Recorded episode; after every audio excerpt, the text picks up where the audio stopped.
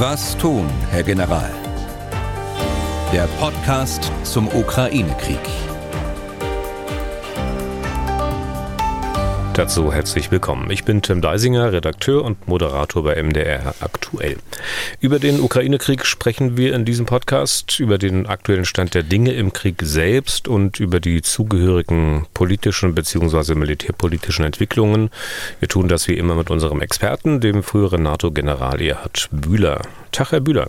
Tage Deisinger. Neben der aktuellen Lage in der Ukraine geht es heute natürlich um den neuen Bundesverteidigungsminister Boris Pistorius. Den hatten als neuen Minister sicher die allerwenigsten auf dem Schirm, aber die Reaktionen auf diese Entscheidung des Kanzlers fallen im Wesentlichen positiv aus. Zumindest ist nicht zu spüren, dass es da große Skepsis gibt. Ähm, vielleicht mal von den Reaktionen abgesehen, die sagen, na ja, das ist nicht in Ordnung, dass Scholz keine Frau genommen hat. Immerhin bricht Scholz ja mit der Parität von Frauen und Männern in seinem Kabinett. Und dann schauen wir natürlich auf das Treffen der sogenannten Rammstein-Gruppe, genauer gesagt auf das, was dort besprochen und vielleicht entschieden wird, mit all den zugehörigen Debatten, zum Beispiel um die Lieferung von Kampfpanzern. Wichtiger Hinweis wieder am Anfang, auch heute haben wir einen größeren Abstand zwischen Aufzeichnung des Podcasts und Veröffentlichung. Wie schon Anfang der Woche zeichnen wir aus Termingründen am Abend auf, und zwar Donnerstagabend. Veröffentlicht wird der Podcast aber wie gewohnt am Freitag. Kann also gut sein, dass die Zeit über den einen oder anderen Punkt, den wir besprechen, schon hinweggegangen sein wird. So wie es ja beim letzten Mal auch schon war. Wir haben noch über mögliche Kandidatinnen und Kandidaten für das Amt des Verteidigungsministers gesprochen, als der Podcast dann veröffentlicht wurde. War aber alles schon entschieden. Aber so ist das normal. Wir sind keine Hellseher. Und es ist ja sicherlich auch nicht Anliegen dieses Podcasts, quasi auf die Minute up to date zu sein. Zunächst mal, Herr Bühler, Blick auf die aktuelle Lage. Bis ganz vorne in die Meldung haben es die Ereignisse an den Frontabschnitten nur schwer geschafft in den vergangenen Tagen, weil alles irgendwie von der Panzerdiskussion überlagert wird und auch von solchen Ereignissen wie dem Hubschrauberabsturz bei Kiew, bei dem unter anderem der ukrainische Innenminister ums Leben gekommen ist. Äh, bei diesem Absturz, da gab es ja auch Spekulationen, ob die Maschine vielleicht wegen eines russischen Angriffs abgestürzt sein könnte, aber davon geht man wohl nicht wirklich aus, oder? Naja, ich weiß es nicht genau, ähm, aber in jedem Fall ist es eine Tragödie natürlich für die Ukraine, für die Betroffenen sowieso und äh, deren Familien. Der Hubschrauber hatte neun Menschen an Bord. Äh, es waren drei Besatzungsmitglieder, der Innenminister, sein Stellvertreter und sein Staatssekretär, also die Spitze des Innenministeriums in einem Hubschrauber. Äh, dazu drei Sicherheitsbeamte oder Assistenten. Äh, das sind die neun Menschen, die dort im Hubschrauber ums Leben gekommen sind. Und äh, dazu kommen nochmal acht, die äh, am Boden ums Leben gekommen sind durch den Absturz. Der Hubschrauber ist offensichtlich sehr tief geflogen. Das Wetter war schlecht. Er ist über einem Vorort südostwärts von Kiew abgestürzt. Die Kommission, die den Absturz jetzt untersucht, äh, die werden Wetter einbeziehen, die werden Fehler der Besatzung einbeziehen, die werden mögliche technische Fehler äh, suchen. Das ist das, was man ja gewöhnlich macht, wenn ein Hubschrauber oder ein Flugzeug äh, abstürzt. Aber in dieser speziellen Situation wird man ganz sicher auch nach Sabotage äh, suchen, nach Sabotagemöglichkeiten. Wer hatte also Zugang zu diesem Hubschrauber unmittelbar vor dem Flug? Wer war dran? Wer waren die Mechaniker? Das muss ja alles dokumentiert sein. Und man wird ganz sicher auch äh, den Abschuss äh, suchen, aber Sie haben recht, also ich gehe auch nicht davon aus, dazu ist die Entfernung zur Front äh, und auch die Entfernung nach Belarus bei gleichzeitig tiefer Flughöhe einfach zu groß. Aber es wird ganz sicher hm, mehrere Wochen dauern, wenn man es überhaupt herausfinden wird, bis wir dann tatsächlich Klarheit haben. Hm. Wenn wir mal auf die Kämpfe in diesem Krieg, auf die Kämpfe zunächst mal am Boden schauen. Was hat sich da Wesentliches seit Anfang der Woche getan? Also wenn man auf die große Lage schaut, äh, nicht viel. Äh, die operative Lage ist insgesamt unverändert zu dem, was wir am Dienstag besprochen haben. Auf der taktischen Ebene, also auf der örtlichen Ebene, äh, gibt es aber nach wie vor schwere Kämpfe in dem Raum Svatove und Kremina, die wir in den letzten Wochen auch schon immer besprochen haben. Natürlich auch im Raum Bachmut und auch in der Höhe äh, Donetsk Stadt äh, westlich davon. Und inwieweit äh, macht sich das eigentlich für die Ukraine bemerkbar, dass die Russen, darüber haben wir ja auch geredet, die Stadt Soledar erobert haben? Also wird es dadurch spürbar schwerer, die Truppen in Bachmut zu versorgen? Ja, lassen Sie mich vielleicht äh, im Einzelnen nochmal die, diese taktischen Brennpunkte durchgehen und dann komme ich zu Ihrer Frage nochmal ja. zurück. Äh, wenn man nach oben, nach Norden schaut, Svatove, da gibt es einen Erfolg der Ukraine in der Rückeroberung von Novoseliske, äh, einem Ort äh, etwa nordwestlich von, von Svatove, Kremina. Nach wie vor schwere Kämpfe. Die Russen haben erfolglos versucht, die von den Ukrainern vor einigen Tagen übers Wochenende äh, genommenen, zurückeroberten Gebiete im Gegenangriff wieder zurückzuerobern. Das ist ihnen aber nicht gelungen. In Solidar äh, gibt es weitere Fortschritte der Russen. Dort äh, gibt es Fortschritte insbesondere nach äh, Nordwesten hin auf den äh, Bahnhof von Solidar. Ähm, in Bachmut stehen die Russen direkt an der Stadtgrenze äh, im Osten. Da waren sie allerdings schon einige Wochen, aber auch im Nordosten und äh, im Südosten. Also so halbkreisförmig fast schon äh, oder bogenförmig, muss ich besser sagen, bogenförmig um die äh, östliche äh, Stadtgrenze. Und aus Richtung Donetsk Stadt greifen die Russen Richtung Marinka an. Das scheint, äh, das ist eine Kleinstadt dort westlich von Donetsk Stadt. Äh, da scheint es eine kritische Situation auf der taktischen Ebene zu geben, kritisch äh, für die Ukraine.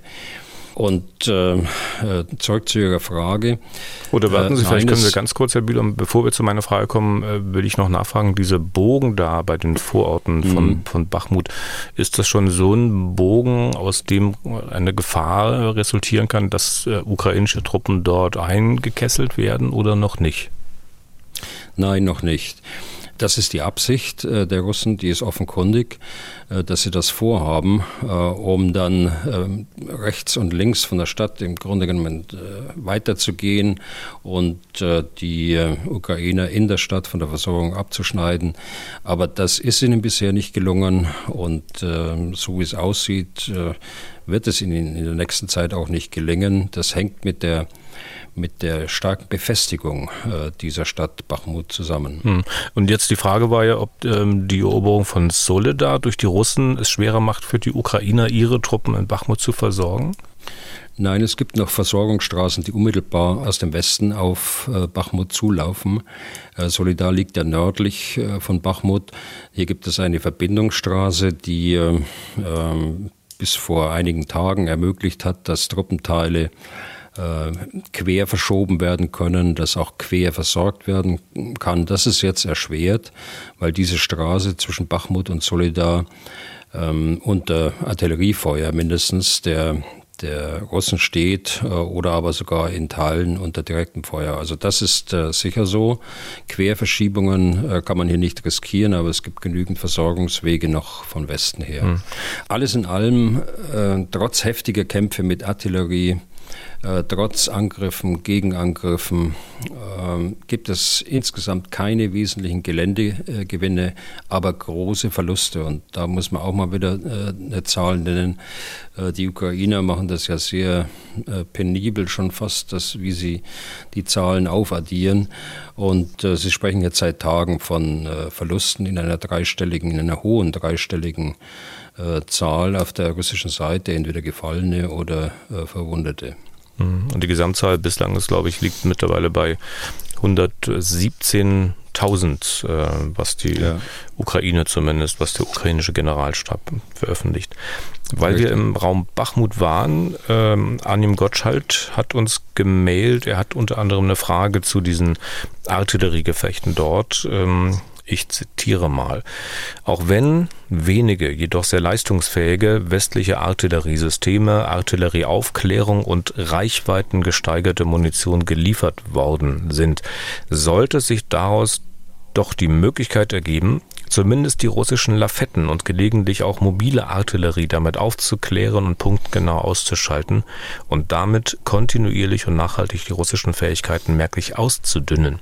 Bemerke ich diesen Vorgang nun nicht oder wie ist es möglich, dass Russland immer noch in der Lage ist, mit seinem flächendeckenden Bombardement ganze Städte und Landstriche über Wochen hinweg zu zerstören mit bestem Dank von Arnim Gottschalk, wie gesagt.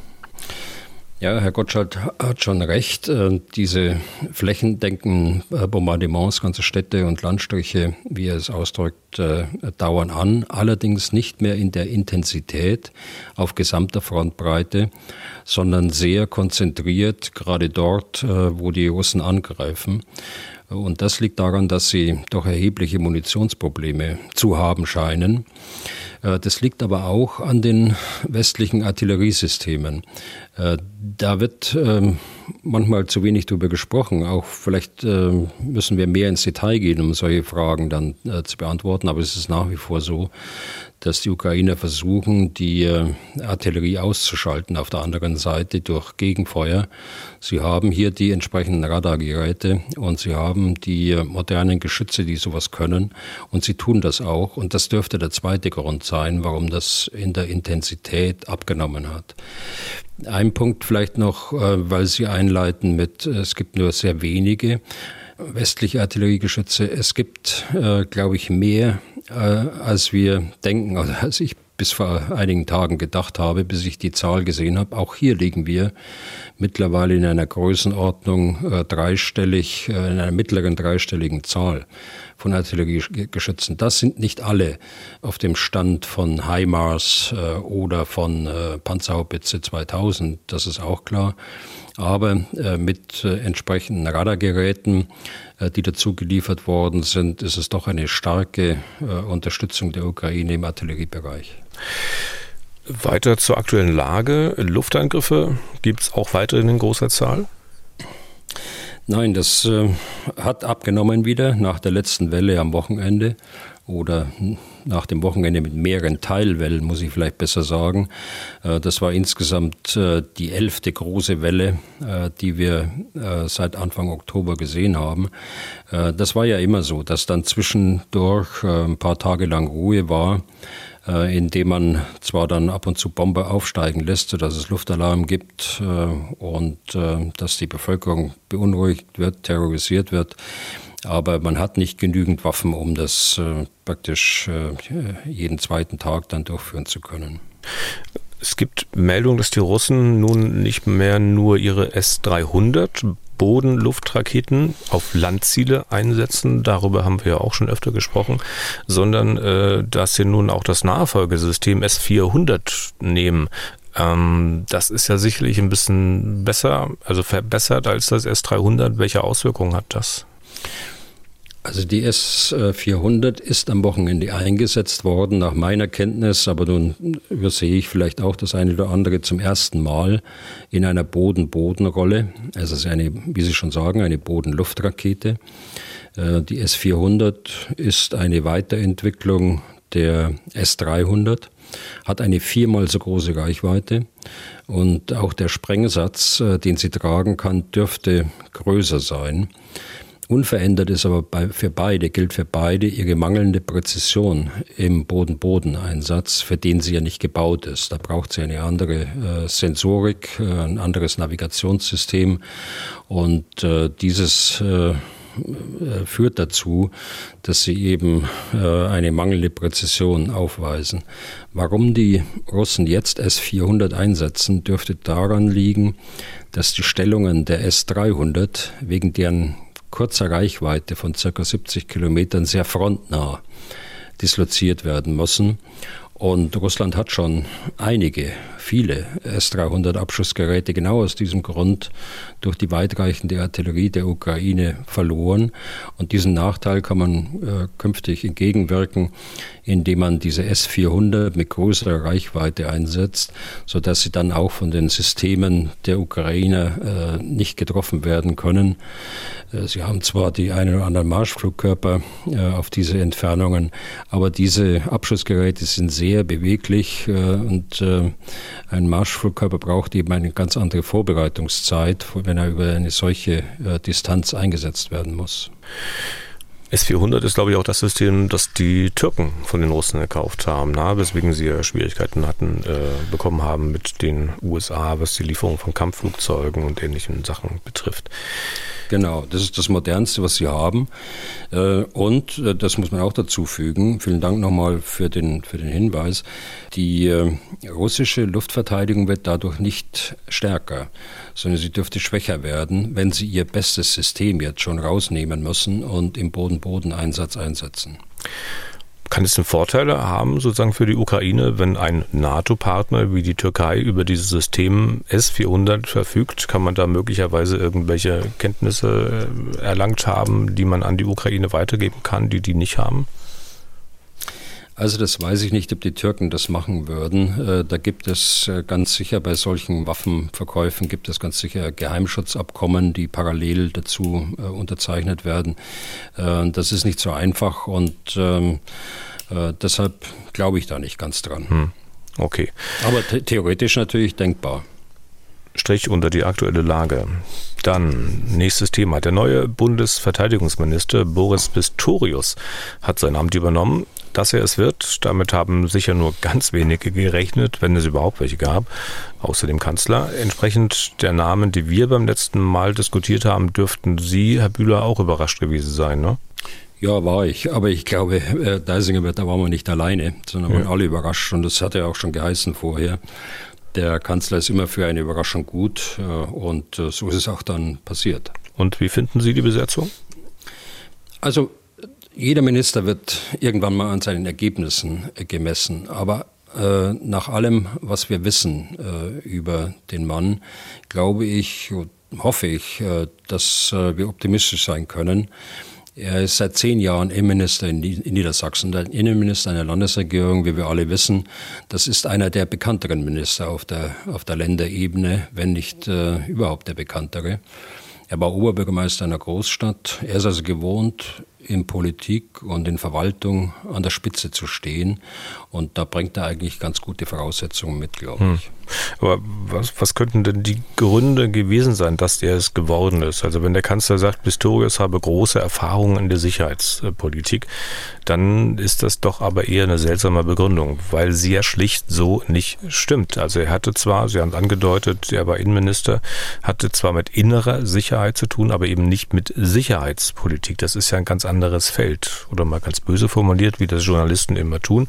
Da wird doch vielleicht schon versucht, die Öffentlichkeit gleich am ersten Tag für dumm zu verkaufen. Hm. Ja, das kann man so sehen, wenn man es ein bisschen überspitzt äh, formuliert. Aber ich glaube das nicht. Also Sicherheitspolitik ist ja, äh, da sind wir beide einer Meinung, ist ja mehr als nur Militär. Ähm, er war in Niedersachsen verantwortlich für die innere Sicherheit, sagen Sie ja, Kampf gegen die Kriminalität, Cyberangriffe, äh, zivil-militärische Zusammenarbeit, Polizeiarbeit, Katastrophenschutz, Feuerwehr und, und, und. Ein Innenminister ist also auch ein eine Säule in der Gesamtverteidigung Deutschlands, äh, wenn man jetzt auch auf die Verteidigungspolitik schaut. Die Gesamtverteidigung Deutschlands besteht aus einer militärischen und aus einer zivilen Seite und äh, dafür war er auf der Länderebene verantwortlich. Er war auch Mitglied äh, des Verteidigungsausschusses des Bundesrates, also der Länderkammer des Bundes. Dieser Ausschuss ist nicht sehr bekannt, der hat aber weitreichende Befugnisse und äh, Mitwirkungsverantwortungen in der Verteidigungspolitik. Äh, also beispielsweise die Frage der Erweiterung der NATO ist, äh, muss der Bundesrat mitbestimmen. Äh, da war er mit befasst mit der Erweiterung Schweden, Finnland und der Ratifizierung, also das Umsetzen in, in deutsches Recht, dass Finnland und Schweden mit dabei sein soll. Das ist ein typisches Beispiel für die Mitwirkungsbefugnis des Verteidigungsausschusses auf der Bundesratsebene. Er war aber auch, was ich vorher auch nicht wusste, er war vorher äh, Mitglied in der Parlamentarischen Versammlung der NATO. Und äh, das ist aus, jedenfalls nach meiner Kenntnis, äh, ungewöhnlich für ein Mitglied eines Landtages und eines äh, äh, Innenministers eines Landes. Zeugt also schon von äh, großem Interesse an der internationalen Sicherheits- und Verteidigungspolitik. Mhm. Und, und, dann hat er natürlich äh, auch sehr viele Bundeswehrstandorte in Niedersachsen, eines der größten Stationierungsländer äh, in der Bundesrepublik Deutschland. Und äh, nicht zuletzt war er auch Wehrdienstleistender, vor vielen Jahren allerdings, äh, aber immerhin. Ja. Und als Minister hat er nun schon wirklich seine ersten Schritte gehen müssen. Die haben sich nach meiner Wahrnehmung durchaus relativ sicher angefühlt. Er hat ja gleich am ersten Tag, äh, ich glaube, mit seinem französischen Amtskollegen telefoniert, seinen, seinen US-amerikanischen Amtskollegen persönlich empfangen, war mit dem gemeinsam vor der Presse, hat die Leute dort in fließendem Englisch begrüßt, sich dann auch noch selbst übersetzt. Ähm, wie haben Sie denn diese ersten Schritte wahrgenommen? Ja, eigentlich genau wie Sie. Ähm, Englisch äh, sprechen, das ist gut. Äh, Französisch soll er auch sprechen. Er soll mit seinem französischen Amtskollegen Französisch gesprochen haben. Das hilft sehr in internationalen Beziehungen. Äh, denn äh, wenn man immer nur mit, mit Übersetzern arbeiten muss, dann äh, ist es immer schwieriger, das Vertrauen zu gewinnen. Und Vertrauen ist das A und O, das ist die Basis für internationale Beziehungen und internationale Übereinkünfte. Also ich habe das sehr positiv und auch ähm, sehr souverän mhm. empfunden, was er da am ersten Tag hingelegt hat. Und worauf kommt es für ihn nun an? Also wir müssen jetzt keine Doublette machen zum letzten Podcast. Wir haben da ja ansatzweise, als wir über Frau Lamprecht gesprochen haben, schon ein bisschen äh, drüber geredet. Also was muss Pistorius nun tun, damit am Ende gesagt werden kann, das ist bzw. das war ein richtig guter Minister? Also wie ich schon sagte, sie werden an den Ergebnissen gemessen, äh, auch wenn es manchmal nicht so der Fall ist, auch in der öffentlichen Wahrnehmung.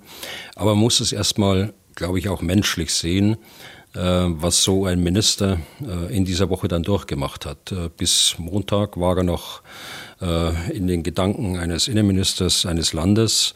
Am Dienstag erfährt er dann, und Mitglied eines Landtages im Übrigen auch, äh, also mit äh, großen Verantwortlichkeiten, auch äh, vielen Mitarbeitern, auch in seinem Büro als Mitglied des Landtages in seinem Wahlkreis. Das muss man alles erstmal sehen und dann dauert es zwei Tage und dann kommt dieser Tag, äh, der heutige Tag mit Ernennung beim Bundespräsidenten, Vereidigung im Deutschen Bundestag, äh, großem Zeremoniell äh, im, und Empfang im äh, Bundesministerium der Verteidigung, die Ämterübergabe. Und eine Viertelstunde später äh, steht der amerikanische Verteidigungsminister schon vor der Tür und möchte für morgen die Absprachen treffen zu Rammstein. Das ist schon eine gewaltige Last, äh, die auf einen solchen Menschen äh, zukommt. Von den privaten Umstellungen in diesen Tagen möchte ich gar nicht reden. Und äh, es wird darauf ankommen, jetzt bin ich beim rein dienstlichen, äh, nun viele, viele Menschen äh, kennenzulernen, äh, die äh, das Ministerium zumindest im Leitungsbereich so zu organisieren, dass er äh, Vertrauen zu den Menschen hat, äh, dass er die Menschen kennt. Und, aber das weiß er alles als Minister, weil er nicht zum ersten Mal äh, Minister ist. Äh, ich würde es, äh, wenn wir es nicht als Tablette machen wollen, wie Sie sagen, ich würde sagen, es sind zwei Dinge wichtig. Wir müssen das Ansehen Deutschlands wieder verbessern, indem wir unsere Außendarstellung äh, dessen, was wir ja tun für die Ukraine, das ist ja eine ganze Menge, doch deutlich verbessern.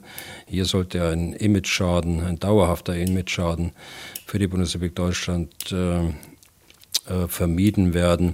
Und zweitens äh, glaube ich, dass er jetzt in die Zukunft der Bundeswehr auch planen muss und äh, muss endlich das entscheiden, was seit Jahren auf dem Tisch liegt, äh, nämlich die organisatorischen Veränderungen, strukturelle Veränderungen, gerade in der Spitze und äh, die Verringerung der äh, Organisationsbereiche, die Verringerung der Schnittstellen, die Verkleinerung der Wasserköpfe und äh, dergleichen mehr. Also äh, dann hat er sehr viel getan für den Rest seiner Legislaturperiode.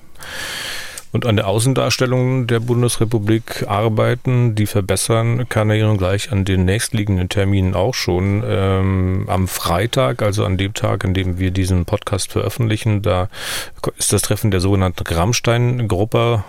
Auch hier will ich nochmal erwähnen, wie gesagt, dass wir diese Folge schon Donnerstagabend aufzeichnen.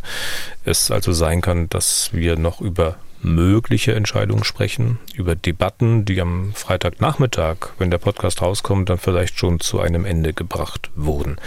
Nichtsdestotrotz müssen wir über Rammstein reden, weil die Beschlüsse dort für die Ukraine natürlich sehr wichtig sind. Äh, ganz kurz zu Beginn nochmal, Herr Bühler, weil wir ja auch jede Hörerin und jeden Hörer mitnehmen wollen. Diese Rammstein-Gruppe, was ist das? Was macht die genau? Also Rammstein ist ja ein, eine kleine Stadt in der Nähe äh, von Kaiserslautern. Hat also mit Rammstein, mit Doppel-M nichts zu tun äh, für jüngere Zuhörer oder auch ältere. Na, offenbar äh, hören Sie die Band auch, also das weiß ich nicht. Das hört naja, sich gut, zumindest so an. naja, ich habe das, ich hab das äh, hin und wieder schon mal gehört, das, mhm. das stimmt. Aber wahrscheinlich ist auch die Ähnlichkeit mit dem Rammstein, das mir vertrauter ist, äh, so dass mir die Gruppe ja auch äh, mehr im Kopf geblieben ist. Aber diese Rammstein-Gruppe, die hat sich kurz nach Kriegsbeginn konstituiert auf Anregung der Amerikaner, die jetzt auch den Vorsitz haben in dieser Gruppe. Sie tagte bisher einige Male und immer in Rammstein. Äh, es sind 40 bis 50 Staaten beteiligt, äh, die die Ukraine mit Waffenhilfe unterstützen. Und das Ziel ist, äh, die Waffenhilfe nicht nur so zu gewähren von einem Tag auf den anderen, also wenn es gerade Not am Mann ist, sondern mal mittelfristig und auch längerfristig vorausschauen, um die, die Hilfe zu koordinieren, aber auch die Ukraine beraten zu können, was sie wann auf der Zeitachse braucht, um äh, diesem noch länger werdenden Konflikt, das haben wir ja immer besprochen hier, auch außerhalb äh, der aktuellen Kriegsereignisse dann entsprechen zu können. Mhm. Äh, die Rammstein-Gruppe, vielleicht letzter Satz noch dazu, sie wird äh, oder wurde jetzt in der Vergangenheit immer von den Ministern und den Generalstabschefs äh, geleitet. Aber man kann davon ausgehen, dass es Arbeitsgruppen gibt, die, dass es eine Unterorganisation gibt, die dann zusammenarbeitet in der Vorbereitung der Beschlüsse, die dann dort gefasst werden. Mhm. Nun hat manch einer vielleicht gehört oder gelesen, dass es auch ein Treffen von Verteidigungsministern in Tapa gab. Das ist äh, auf einem Militärstützpunkt in Estland. Ähm, auch dort ging es ja um Militärhilfe für die Ukraine. Sind das jetzt andere Staaten oder warum dieses zusätzliche Treffen?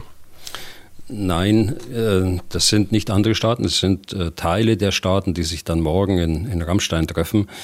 Das äh, geht auf Initiative Großbritanniens zurück. Tapa ist äh, ein kleinerer Ort zwischen Tallinn auf halbem Weg nach äh, Navra, also an die russische Grenze, von West nach Ost. Und in diesem Tapa ist stationiert eine der estnischen Brigaden und die multinationale Battle Group, wie es in Englisch heißt, also dieser multinationale Gefechtsverband, der durch die Briten geführt wird. Also Großbritannien hat dort die gleiche Verantwortung äh, wie Deutschland in Litauen übernommen, äh, ist also Leitnation in Estland und deshalb Großbritannien. Und sie haben äh, zusammen mit dem estnischen Verteidigungsminister die äh, baltischen Staaten eingeladen, Polen, Deutschland war auch eingeladen auf der, auf der Ministerebene. Äh, da weiß ich jetzt nicht, wer Deutschland vertreten hat. Der Minister ganz sicher nicht, wie wir wissen, äh, aber vielleicht einer der parlamentarischen Staatssekretäre und ein paar andere Länder. Ich gehe von Finnland und Schweden aus, dass die auch dabei waren. Nun kann man das in zweierlei Hinsicht sagen. Auf der einen Seite äh, ist es eine Vorbereitung, eine Koordinierung äh, in kleinerem Rahmen in der Region, bevor man dann nach Rammstein geht. Man tauscht sich aus. Äh, es gibt aber ein zweites Motiv auch dabei und das ist äh, gerade auch bei den Briten immer, immer vorhanden. Also man möchte schon gerne äh, darüber sprechen, bevor dann äh, das durch andere verkündet wird oder in anderem Rahmen äh, verkündet wird. Ja. Also da sind die Briten schon sehr eigen. Und es haben ja auf jeden Fall vor Reimstein jetzt schon einige Staaten angekündigt, was sie in den nächsten Wochen liefern wollen. Also nicht nur Großbritannien, Schweden war glaube ich auch dabei, Estland selbst, ne? Äh, ja, genau. Äh, Schweden, Estland, äh, die USA, Großbritannien, Kanada mit unterschiedlichsten Waffentypen. Schweden mit Schützenpanzern, mit Artilleriesystemen, sehr modernen Artilleriesystemen. Die ersten für ihr äh, kleines Volk. Das Land ist ja nicht so äh, klein, aber das, äh, das Volk ist sehr klein, 1,4, 1,5 Millionen, wenn ich es richtig in Erinnerung habe.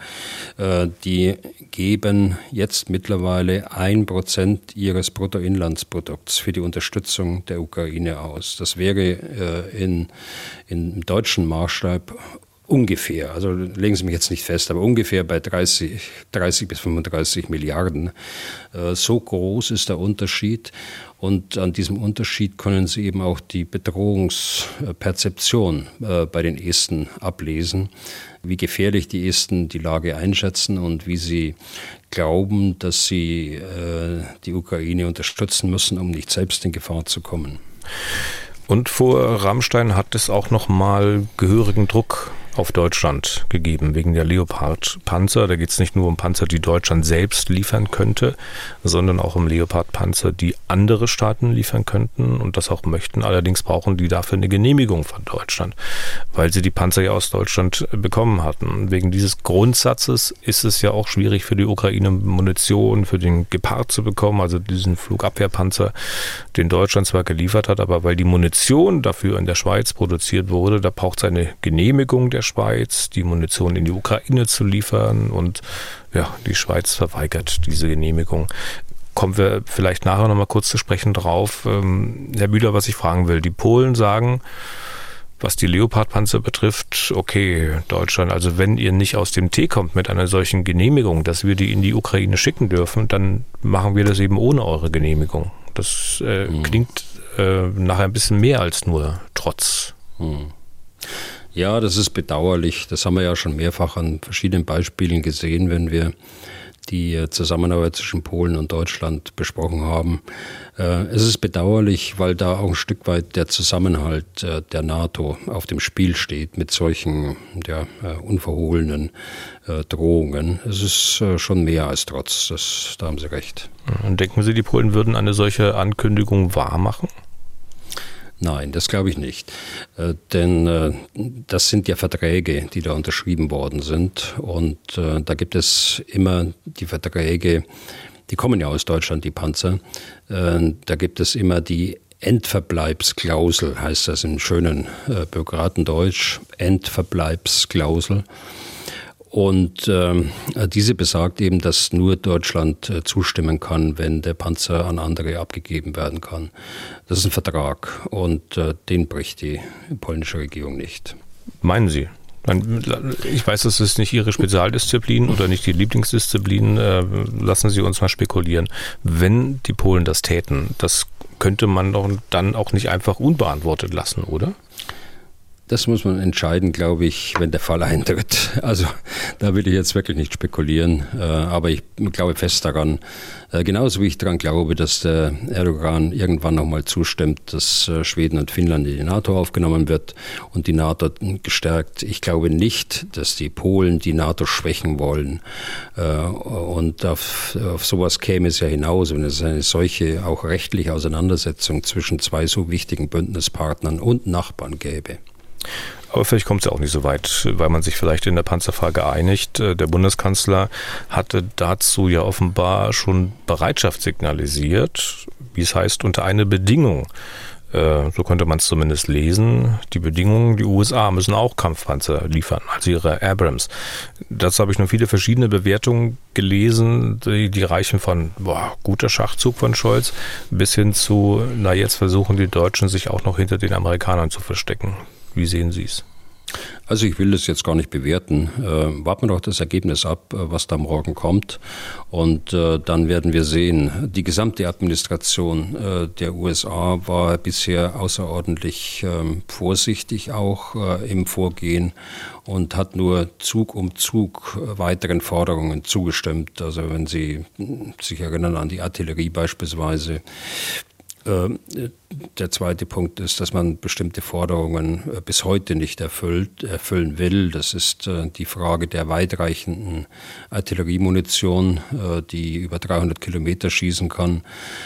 Das macht man alles nicht, weil man sich an die Vereinbarung gebunden fühlt, die mal mit den Ukrainern getroffen worden ist, dass eben der Präsident der Vereinigten Staaten gesagt hat, wir geben euch äh, Mittel, um euch selbst zu verteidigen, wir geben euch aber nicht Mittel, indem ihr russische Ziele in Russland angreifen könnt.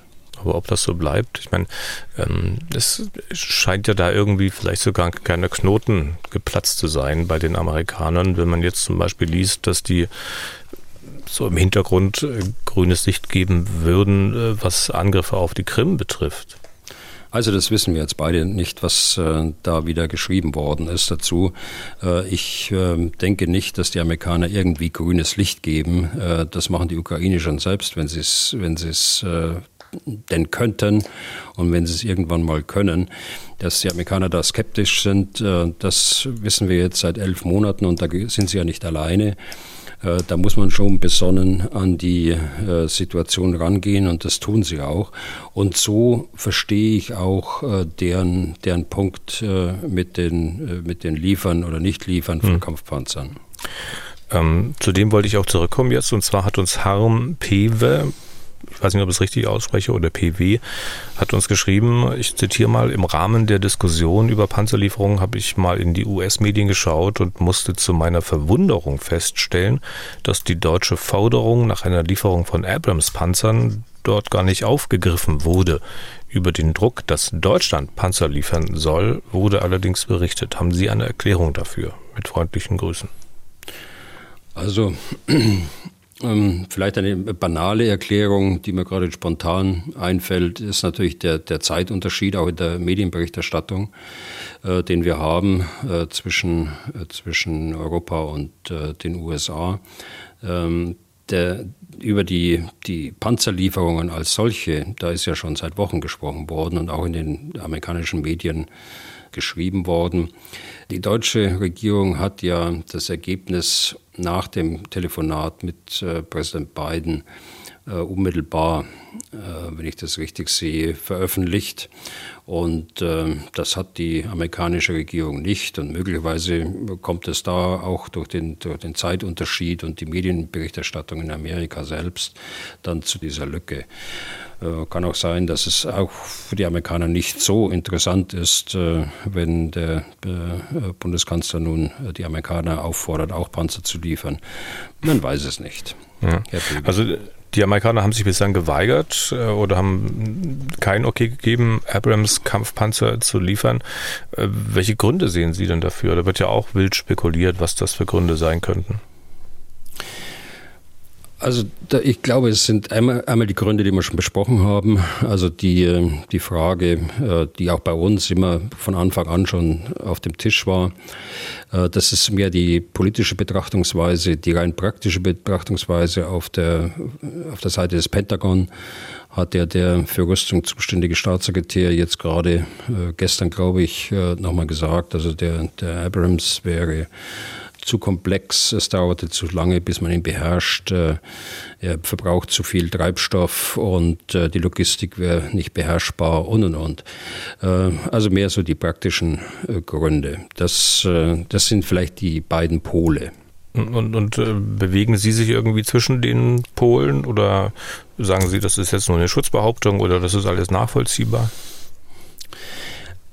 Also, äh, wenn man jetzt militärisch auf die Sache wieder draufschaut, äh, dann sage ich nichts anderes, als was ich Monate vorher auch schon gesagt habe. Der, der Kampfpanzer ist eine Waffe in einem ganzen notwendigen System von Waffen, die sich gegenseitig ergänzen. Ich mache es mal nur am, am Schützenpanzer fest. Äh, ein Schützenpanzer wird eingesetzt immer in, in der Mischung zwischen Kampfpanzern und Schützenpanzern, einfach um die Vorteile des einen zu bekommen, aber auch die Vorteile des anderen und die jeweiligen Nachteile dann in irgendeiner Art und Weise äh, wettzumachen. Und äh, deshalb werden Panzer nie reinrassig eingesetzt oder fast nie.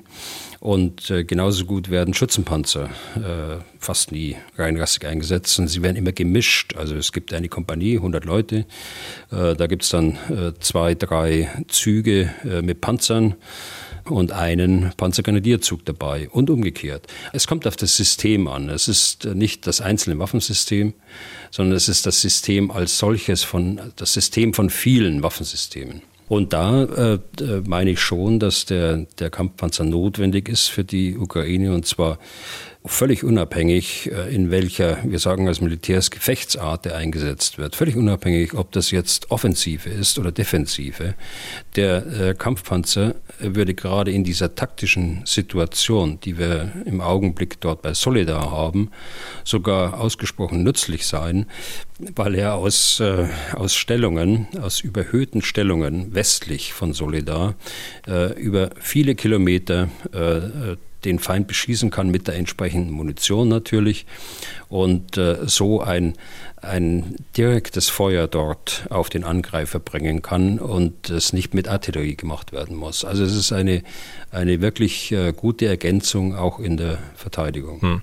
Das war generell zum Kampfpanzer. Jetzt äh, muss ich Ihnen aber noch mal ein Loch in den Bauch fragen. Äh, wir waren ja bei den Abrams wenn da gesagt wird, also Logistik nicht beherrschen und sowas, wohin tendieren Sie denn? Also was ist denn da? Ist es nachvollziehbar, was die Amerikaner sagen als Begründung oder nicht? Ja, der Abrams ist ein anderer Panzer als, als der Leopard. Der Abrams hat eine Gasturbine. Eine Gasturbine, die ist, hat einen konstruktiven Vorteil. Sie ist wesentlich leichter als ein, äh, als ein Dieselmotor, mit dem die Kampfpanzer Leopard beispielsweise ausge, gerüstet sind. Zwölf Zylinder, sehr leistungsfähiges Triebwerk, eben aber auch sehr schwer. Die, die Amerikaner haben von vornherein auf Gasturbinen gesetzt. Das bedeutet aber einen weiteren Vorteil, sie können äh, alles Mögliche reinkippen, Benzin, Kerosin, Diesel, äh, das läuft alles. Äh, diese, diese Gasturbine läuft mit allen Treibstoffen. Bedingt trifft das auch für den Diesel bei, beim Leopard zu. Aber das Entscheidende ist, der Treibstoffverbrauch ist in einer Turbine natürlich wesentlich höher, als das in einem äh, Dieselmotor der Fall ist. Das heißt, Sie müssen viel, viel mehr nachtanken. Wir sprechen jetzt nicht über Umweltschutz, sondern wir sprechen jetzt über äh, den, operativen Nachteil, dass man äh, mit einer Tankfüllung eben deutlich, und das, da sprechen wir über 25, 30 Prozent, nur dessen, was ein, ein Dieselmotor äh, bringt. Und, und äh, jetzt äh, die Logistikkette, die dazu erforderlich ist, dann äh, einen größeren Panzerverband dann auch mit dem entsprechenden Treibstoff auszurüsten, das kann man sich dann natürlich vorstellen. Ja. Dann schiebe ich zu der Vollständigkeit halber nochmal die Mail von Philipp Fuchs aus München hinterher. Äh, er schreibt, ich glaube gerne, dass die Instandhaltung und äh, Ausbildung komplizierter ist als bei den Leopard 2, äh, was die Abrams-Panzer betrifft, in Klammern bitte um Bestätigung von Herrn Bühler. Aber könnte der wahre Grund nicht sein, dass die Amerikaner nicht wollen, dass deren Panzer in die Hände der Russen fallen und diese die Panzer dann rekonstruieren können? Bitte um Einschätzung von Herrn Bühler. Vielen Dank und schöne Grüße aus München. Also ich glaube, er ist schon komplizierter als der Leopard 2. Ich hab, hatte es ja gerade angedeutet, äh, was den Antrieb angeht. Dass äh, die Amerikaner nicht wollen, dass die Panzer in die Hände der Russen fallen, das glaube ich in diesem Fall nicht. Denn diese Gefahr ist ja in, in jedem Konflikt eigentlich äh, vorhanden. Der Abrams war, ich glaube, im äh, Zweiten Golfkrieg, also das war Anfang der 90er Jahre, 1991, äh, dann zum ersten Mal eingesetzt. Äh, und zwar in erheblichen Mengen. Da sprechen wir über 2000 äh, Panzer, die dort äh, eingesetzt worden sind. Und eine entsprechende Reserve auch noch dazu. Auch da war in ganz erheblichem Umfang die Gefahr da, dass äh, die äh, Panzer dann über den Irak äh, in andere Länder geschleust werden und dort ausgebeutet werden. Äh, das sind Gefahrenmomente, aber das sollten uns nicht abhalten, dass ein, ein Panzer dafür eingesetzt wird, wofür er eigentlich gebaut worden ist. Und wenn das eine solche Unterstützungsleistung ist für ein Volk, das angegriffen worden ist in brutaler Weise, dann finde ich das schon gerechtfertigt. Hm. Ähm, Sven Roxin hat uns auch geschrieben, der hat eine Idee, die kann ich Ihnen mal kurz vortragen. Ähm, laut Wikipedia hat die Türkei, in Klammern leider ein schwieriger Partner, der die Sanktionen gegen Russland nicht unterstützt, also hat die Türkei 298 Leopard 2A4 Kampfpanzer und 397 Leopard 1A3A4 Kampfpanzer. Ein inoffizieller Ringtausch den niemand so nennen dürfte, in dem die USA der Türkei ein paar hundert Abrams verkauft und Deutschland die Leos zurückkauft, wäre doch eine Win-Win-Win Situation. Die Bundeswehr bekommt Leos zurück, die sie in Ruhe aufarbeiten lassen kann. Sie könnte sofort einsatzbereite Panzer an die Ukraine geben und alle gewinnen. Was halten Sie davon, Herr Bühler? Ja, das ist auf den ersten äh, Blick ist das eine gute Idee. Es ist zwar nicht ganz der Ringtausch, der im Augenblick gemacht wird. Dort äh, werden ja die Panzer, die ersetzt werden, äh, die werden ja auch bezahlt dann auch aus Deutschland. Und ähm, hier in dem Fall äh, ist es so, da müsste allerdings erstmal äh, die Türkei auf die Leoparden verzichten. Äh, da müssten die Amerikaner den Abrams auch liefern an die Türkei, was auch nicht so einfach ist, denn die Amerikaner haben ja aufgrund dieser vorhin von Ihnen angesprochenen S-400-Geschichte äh, entschieden, den F-35 der Türkei nicht zu geben. Und aufgrund verschiedener sicherheitspolitischer Dinge dort äh, in der, in der Nachbarschaft glaube ich auch, dass man sich das gut überlegen muss. Auch äh, was das Verhältnis äh, Griechenland-Türkei angeht, äh, Türkei, Syrien, Türkei, Kurden. Also da wird sicher ganz intensiv darüber nachgedacht. Aber sonst grundsätzlich sollte die Türkei einbezogen werden, in das, was ich beim letzten Mal schon gesagt habe. Wir müssen eine Gruppe von Leopard-Nutzern einladen, wir als Deutschland, wir als Herstellerstaat, um äh, diese Hilfe für die Ukraine zu koordinieren. Und ich erhoffe mir, dass äh, das morgen auch in Rammstein so entschieden wird oder das Angebot aus Deutschland kommt, dass man eine solche Einladung vornimmt und dann genau diese Gedanken, die sie sich gemacht haben, äh, dann einfließen lassen kann und äh, der Ukraine einen schlagkräftigen Panzerverband dort äh, auf den Hof stellen kann. Also wir werden sehen, wie die Beschlüsse in Rammstein aussehen. Über die können wir allerdings dann erst nächste Woche reden, weil, das will ich nochmal wiederholen, wir diesen Podcast ja schon am Donnerstagabend aufzeichnen und wir zu diesem Zeitpunkt jetzt natürlich nicht wissen, worauf man sich letztlich geeinigt hat.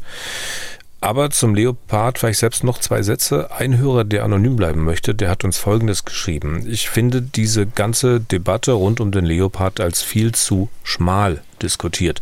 Ich empfinde es als ausgebildeter Kommandant auf dem Leopard 2 so. Es wird so dargestellt, als wenn die westlichen Kampfpanzer der unglaubliche Gamechanger in diesem Krieg wären. Das kann aber in dieser Stückzahl, die mit hoher Wahrscheinlichkeit geliefert äh, wird, nie und nimmer der Fall sein. Gerade in Qualitätsmedien wie Welt und Bild sind das die Überwaffen und die Russen wären alle inkompetent und hätten nur Schrott, was ja schon ziemlich naiv ist. So bitte ich Sie im Interesse der ganzen Gesellschaft um Klarstellung, was können Leopard, Challenger oder Abrams wirklich leisten, auch wenn diese Kampfpanzer auf Minen fahren oder von RPGs getroffen werden, werden sie platzen. Ich habe das Gefühl, das vergessen viele. Also Sie haben recht, die Diskussion ist zu schmal. Äh, sie ist deshalb zu schmal, weil wir nicht rechtzeitig entschieden haben und weil der Entscheidungsdruck immer größer äh, wird, äh, dann wird die Diskussion immer schmaler und wichtige andere Dinge fallen hinten runter, weil sie einfach nicht diskutiert werden können, weil die Intensität der Diskussion gerade um dieses Einzelthema einfach zu groß wird. Sie haben in einem zweiten Punkt recht. Äh, die westlichen Panzer sind keine Wundermittel. Also das sind auch keine äh, Game Changer. Äh, die äh, Leopard Challenger und Abrams, das ist alles eine Generation. Äh, das, ist, das sind äh, Kampfpanzer der dritten, äh, das neueste Modell des Leopard, vielleicht der vierten Generation mit Leistungswerten, äh, die sich wirklich äh, sehen lassen können und äh, die mindestens den T72, wahrscheinlich auch T90 auch überlegen sein können. Der Armata ist ja noch nicht im Einsatz, obwohl es hier Gespräche gibt oder Ankündigungen gibt, aber da wird man mal sehen, was, das, was dieser Panzer da leisten kann. Aber wenn es gelingt, das, was die Ukrainer selbst errechnet haben, aufgrund ihrer Operationsplanungen 300 äh, Panzer zusammenzubringen unter den äh, Leopard-Nutzerstaaten, äh, möglicherweise mit Unterstützung der Amerikaner Und äh, die Briten haben ja auch angekündigt, eine Kompanie, also das heißt 12 bis 14 äh, Fahrzeuge zu stellen, äh, Kampfpanzer zu stellen. Dann glaube ich, ist das schon eine ganz wesentliche Leistung, äh, die wir für die Ukraine dort erbringen, mit der die Ukraine auch was anfangen kann. Und äh, Sie als Panzerkommandant werden das ja bestätigen, was ich vorhin gesagt habe. Diese 300 werden nie äh, geschlossen zusammen eingesetzt sondern sie werden im Mix der anderen Truppengattungen eingesetzt. Und da glaube ich, dass sie doch einiges leisten können. Okay. Dann sind wir gleich am Ende. Ich will noch mal ganz kurz zurückkommen zu unserem Podcast vom Dienstag. Da ging es unter anderem um ein Interview, das der Chef von Rheinmetall, Pappberger, gegeben hat. Über den Abschnitt mit den Panzern hatten wir am Dienstag gesprochen. Pappberger hat aber auch was gesagt zur Munition für den Gepard. Flugabwehrpanzer. Rheinmetall produziert Munition für den Gepard nach, weil die Schweiz Lieferungen untersagt hat. Und wörtlich sagt äh, Pappberger, das erste Los werden wir im Juni, Juli fertig produziert haben. Mitte nächsten Jahres werden wir 300.000 Schuss Munition an die Ukraine geliefert haben. Das ist eine Menge. Damit hoffen wir, dass das Munitionsproblem der Ukraine für den Gepard gelöst ist. Zitat Ende. Mitte nächsten Jahres. Bis dahin wären es nochmal anderthalb Jahre Krieg. Ich weiß nicht, Herr Bühler, ob man dann noch davon sprechen kann, so ein Problem gelöst zu haben. Naja, er spricht von, von seinem Problem, das er hat, äh, von dem Munitionsproblem. Er sagt uns leider nicht, wie groß die erste Tranche ist, die er im Juni, Juli äh, fertig haben will oder das erste Los, äh, wie er es genannt hat. Äh, wenn das entsprechend groß ist, dann hilft es der, der Ukraine auch sehr. Was äh, gut an der ganzen Geschichte ist, dass äh, hier die Initiative ergriffen worden ist äh, von Rheinmetall. Sie haben ein Werk dazu gekauft, um genau diese Munition jetzt herstellen zu können, die weltweit ja knapp zu sein scheint. Und äh, hier gibt es zumindest einen Streifen jetzt am Horizont und äh, bis Juni muss halt die Ukraine mit der Munition auskommen für den Gepard, äh, die da ist. Mhm. Da gibt es keine andere Wahl. Die Frage ist, ob man da mit der Produktion wirklich schnell genug ist. Ne? Kleiner Trost vielleicht für manche, die Produktion von vergleichbarer Munition wird in Russland sicher auch nicht schneller gehen, aber dieser Trost könnte auch ziemlich schnell dahin sein, wenn man dann möglicherweise in Russland statt halt in einer Fabrik, wie vielleicht im Westen, in vier, fünf, sechs Fabriken produziert, weil die ihre Wirtschaft dann ganz anders organisieren. Ja, ja, sicher. Das, äh, das kann man natürlich von staatlicher Seite ganz anders äh, organisieren und auch anordnen, als man das in einer äh, freiheitlichen Demokratie tun kann, mit all den den arbeitsrechtlichen äh, Vorschriften, die dort eine Rolle spielen und, und, und. Hm. Haben Sie was gelesen, gehört, gesehen, Anzeichen dafür, dass Russland die Produktion seiner Waffen und seiner Munition deutlich nach oben fährt? Ja, das, das gibt es. Das hängt ja zusammen mit der Umstellung auf die Kriegswirtschaft, die äh, Putin in Teilen angeordnet hat. Äh, wir wissen, dass äh, die Industrie heute in drei Schichten arbeitet, also rund um die Uhr und das äh, sieben Tage die Woche.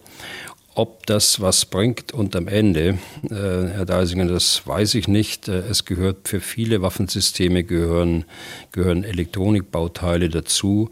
Äh, die in Russland nicht verfügbar sind, äh, die äh, aufgrund der Sanktionen auch nicht geliefert werden können, auch nicht geliefert werden aus asiatischen Staaten.